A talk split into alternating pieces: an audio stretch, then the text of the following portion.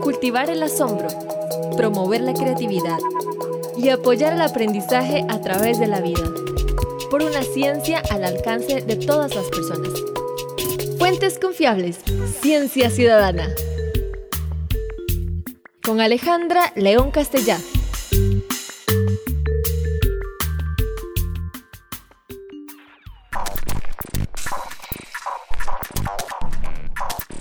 Damos la bienvenida a otro episodio de nuestro podcast de Ciencia Ciudadana. Y hoy queremos seguir hablando de las rocas que nos caen del cielo y cómo la ciencia ha descubierto las bases de la vida en estos meteoritos. ¿De dónde viene la vida? Es la gran pregunta. En el podcast pasado hablamos del meteorito Aguasarcas que cayó el pasado año en nuestro país. Y esta vez invitamos a un biólogo muy especial, nuestro amigo Pedro León Aciofeifa, también miembro de Junta Directiva de Cientec, para hablarnos de los orígenes de la vida y la relación con los meteoritos. Bienvenido, Pedro.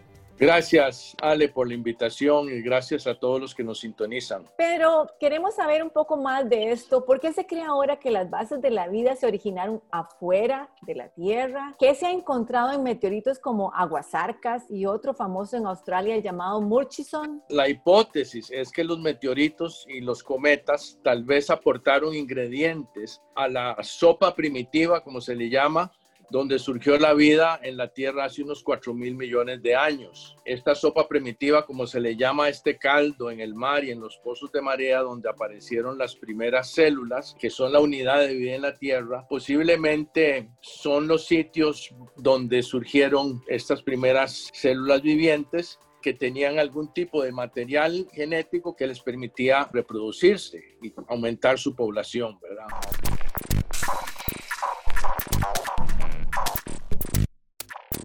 Los meteoritos y los cometas se cree que aportaron agua, por un lado, y compuestos orgánicos, o sea, compuestos a base de carbono, oxígeno, nitrógeno, hidrógeno, que son los elementos que forman los bloques de construcción de los seres vivos. En la escuela nos enseñaban que los seis elementos eran CHON SP, carbono, hidrógeno, oxígeno, nitrógeno, azufre y fósforo, por supuesto. Los estudios con el meteorito de Murchison en Australia, según entiendo también lo que se está haciendo con el meteorito de Aguasarcas, han demostrado que ambos son ricos en carbón y en compuestos orgánicos y además presentan un gran número de aminoácidos y de otras sustancias comunes a las células vivas, como son los azúcares y las bases que forman los ácidos nucleicos, ¿verdad? El material genético ADN y ARN. Estas sustancias que forman los bloques de construcción de las macromoléculas que forman los seres vivos. Las macromoléculas son moléculas muy grandes, básicamente polímeros que se forman a partir de pequeñas unidades que se repiten una y otra vez y que se van pegando en serie, en secuencia. Entonces, estas son sustancias que aparecen en estos meteoritos y que sugieren, que revelan que por procesos cosmológicos se forman estos ladrillos de construcción espontáneamente algo que es en realidad muy impresionante. Hablamos entonces de pequeñas partes que se unen para crear las bases de la vida. Y en realidad, pues me gustaría que habláramos un poquito más sobre cómo se forman estos componentes, cómo se estructuran. Por ejemplo, hablemos de los aminoácidos, que son las subunidades, o podemos decirles, usar un término un poco técnico, son los monómeros que se pegan unos tras otros secuencialmente para formar polímeros. Las proteínas son polímeros, los ácidos nucleicos son polímeros. Este proceso de polimerización ocurre en las células bajo la dirección de los componentes de la misma célula, básicamente bajo la dirección de una pequeña estructura que lleva a cabo la síntesis de las proteínas. Esta pequeña estructura está dentro de la célula, es diminuta y se llama ribosoma. El ribosoma es donde se sintetizan las proteínas o la síntesis proteica ocurre en los ribosomas. Todas las células vivientes tienen cientos de estas maquinitas, de estos ribosomas, que toman los mensajes genéticos y los convierten en proteínas. Usan la información en el mensaje genético para producir proteínas específicas. Nuestro cuerpo está formado de proteínas, todo lo que somos, el pelo, las uñas, en fin, la piel son proteínas, nuestro cuerpo depende de proteínas, así como de ácidos nucleicos para poder llevar adelante sus funciones normales. Entonces, todas las células vivientes tienen cientos de copias de esta maquinita que produce las proteínas. Los aminoácidos son los monómeros, la proteína es el polímero. ¿Una proteína de qué tamaño es? Bueno, depende de cuántos monómeros, o sea, cuántos aminoácidos contenga en la secuencia. Hay proteínas pequeñas, digamos de 100, 200 aminoácidos, y hay proteínas más grandes que llegan a tener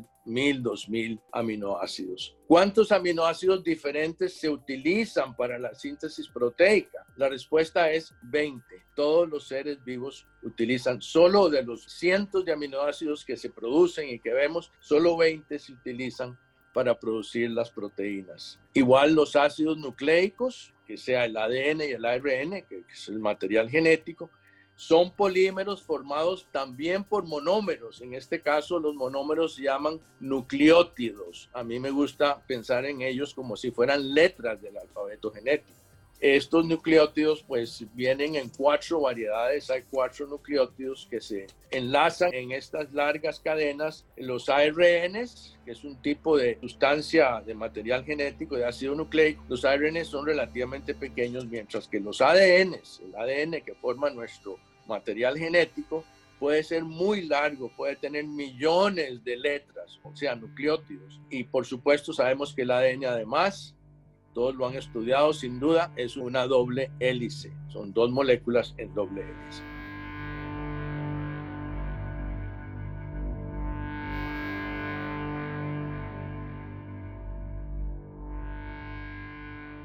Es interesante que cada célula de nuestro cuerpo tiene como dos metros de ADN. Si tomáramos todos los cromosomas, todo el material genético y lo pusiéramos en fila, llegaría como a dos metros de longitud. Y eso significa que si tomáramos todas las células de nuestro cuerpo, el ADN de todas nuestras células, y las pusiéramos en fila, es increíble, pero llegaría, estas moléculas de ADN enfiladas llegarían hasta la órbita de Plutón. En fin, es una molécula gigantescamente larga, lo que cada ser humano porta de ADN. Ahora, este Pedro, pero estamos hablando de los componentes y cómo estos componentes se organizan, dónde vienen estos componentes, vino la gallina o vino el huevo primero, ¿verdad? Un poco es eso. ¿Cómo se ha averiguado esto a través de experimentos también en la Tierra para corroborar que los componentes de la vida se generan como una consecuencia de fenómenos físicos y químicos?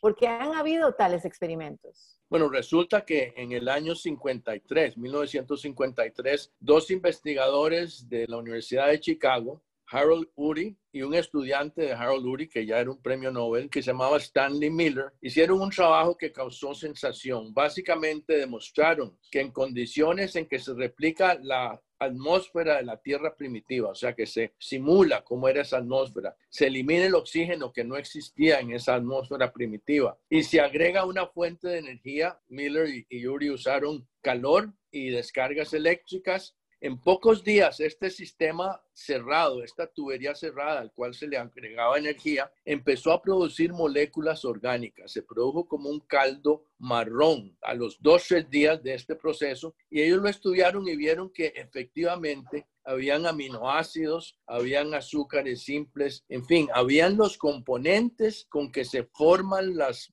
macromoléculas estas que están en, nuestro cuerpo, en nuestras células, estas sustancias se formaban espontáneamente en el tubo de ensayo, por decirlo de alguna manera. Y esto, por supuesto, sorprendió mucho porque eso demuestra que la vida, de alguna manera, puede haber surgido espontáneamente en la Tierra, que por supuesto es lo que creemos la mayoría de los biólogos. Este experimento lo han replicado mucha gente. Inclusive yo tuve un estudiante que era muy bueno soplando vidrio y armó uno de estos aparatos y lo calentó, hizo todo lo que hizo Miller y Yuri y efectivamente encontró este caldo marrón y en fin, fue un trabajo que él hizo para un, proyecto en la clase, lo cual demuestra que esto lo puede repetir cualquier persona o cualquiera que maneje la tecnología básica. De esta manera, sin que intervenga una célula, sin un ser vivo, se han producido en este sistema de Miller y Yuri una gran cantidad de sustancias que son importantes para la vida, incluyendo las bases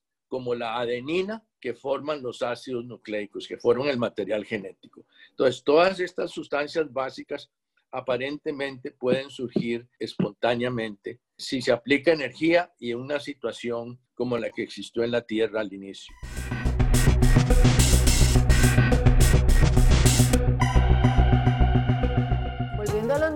Los meteoritos para inspeccionarlos y buscar estos componentes de la vida, tienen que disolver partes de los meteoritos en agua. No encuentran solo los componentes que nosotros estamos habituados a ver en nuestra composición, sino que también se ven otras versiones. En la Tierra no se ven en formas de vida. Y como ejemplo, digamos, de la diferencia entre estructuras, con los mismos componentes, pensemos en un Lego, digamos, podemos tener cuatro componentes diferentes y lo podemos organizar hacia un lado o hacia el otro. Un ejemplo que se usa para esto son las dos manos. Las dos manos son exactamente iguales, pero son una simetría en espejo. Yo no puedo darle vuelta a una mano y que quede en la posición exacta de la otra. Y esto es parte de lo que sucede también con los componentes de la vida. ¿Qué nos decís al respecto? Sí, e, esto es un poquito complicado, pero es muy emocionante y es muy interesante.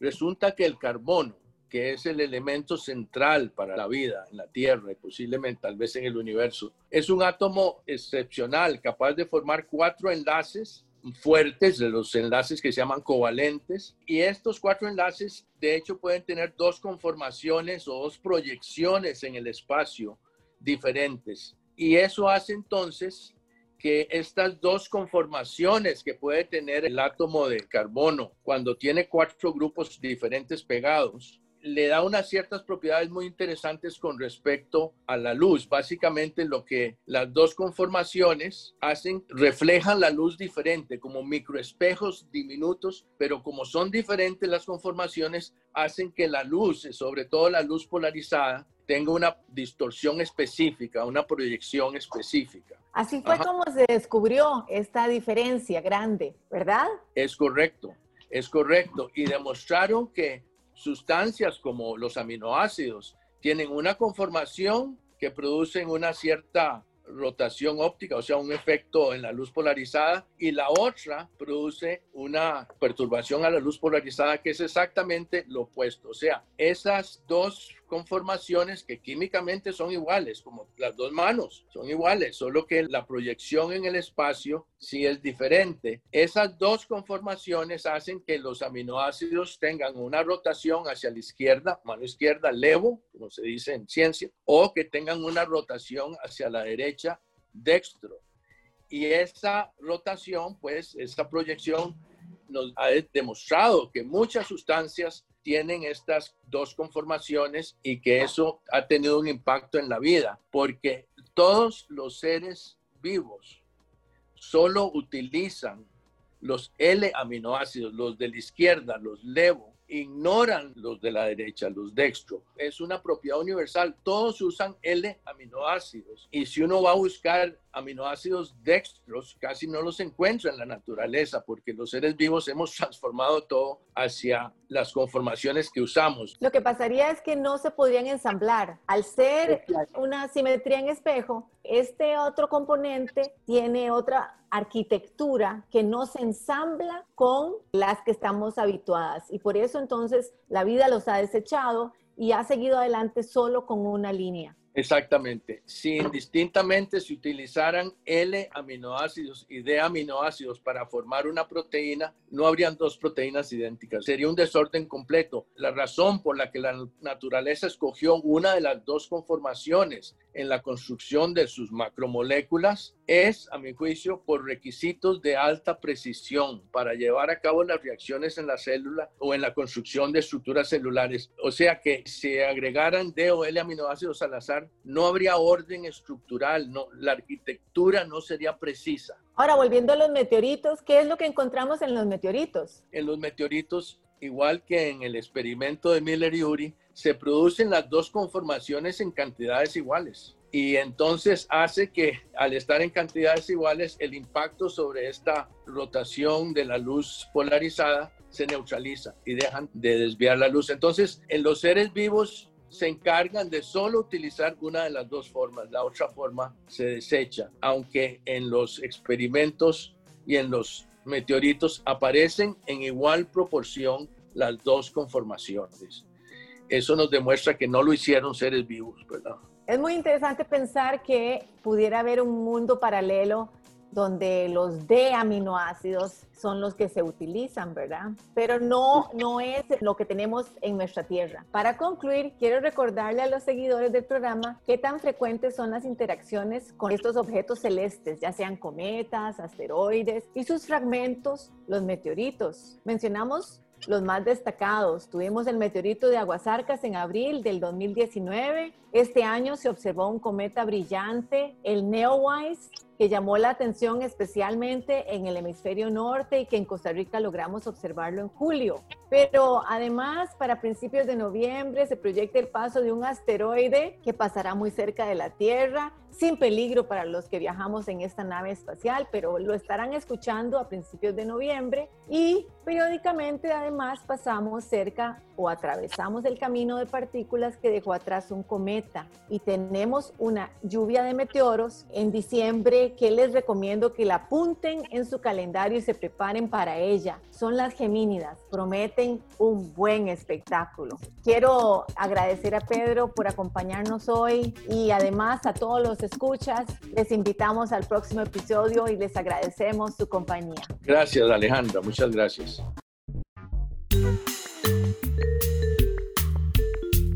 Una producción de Cientec y Radio U.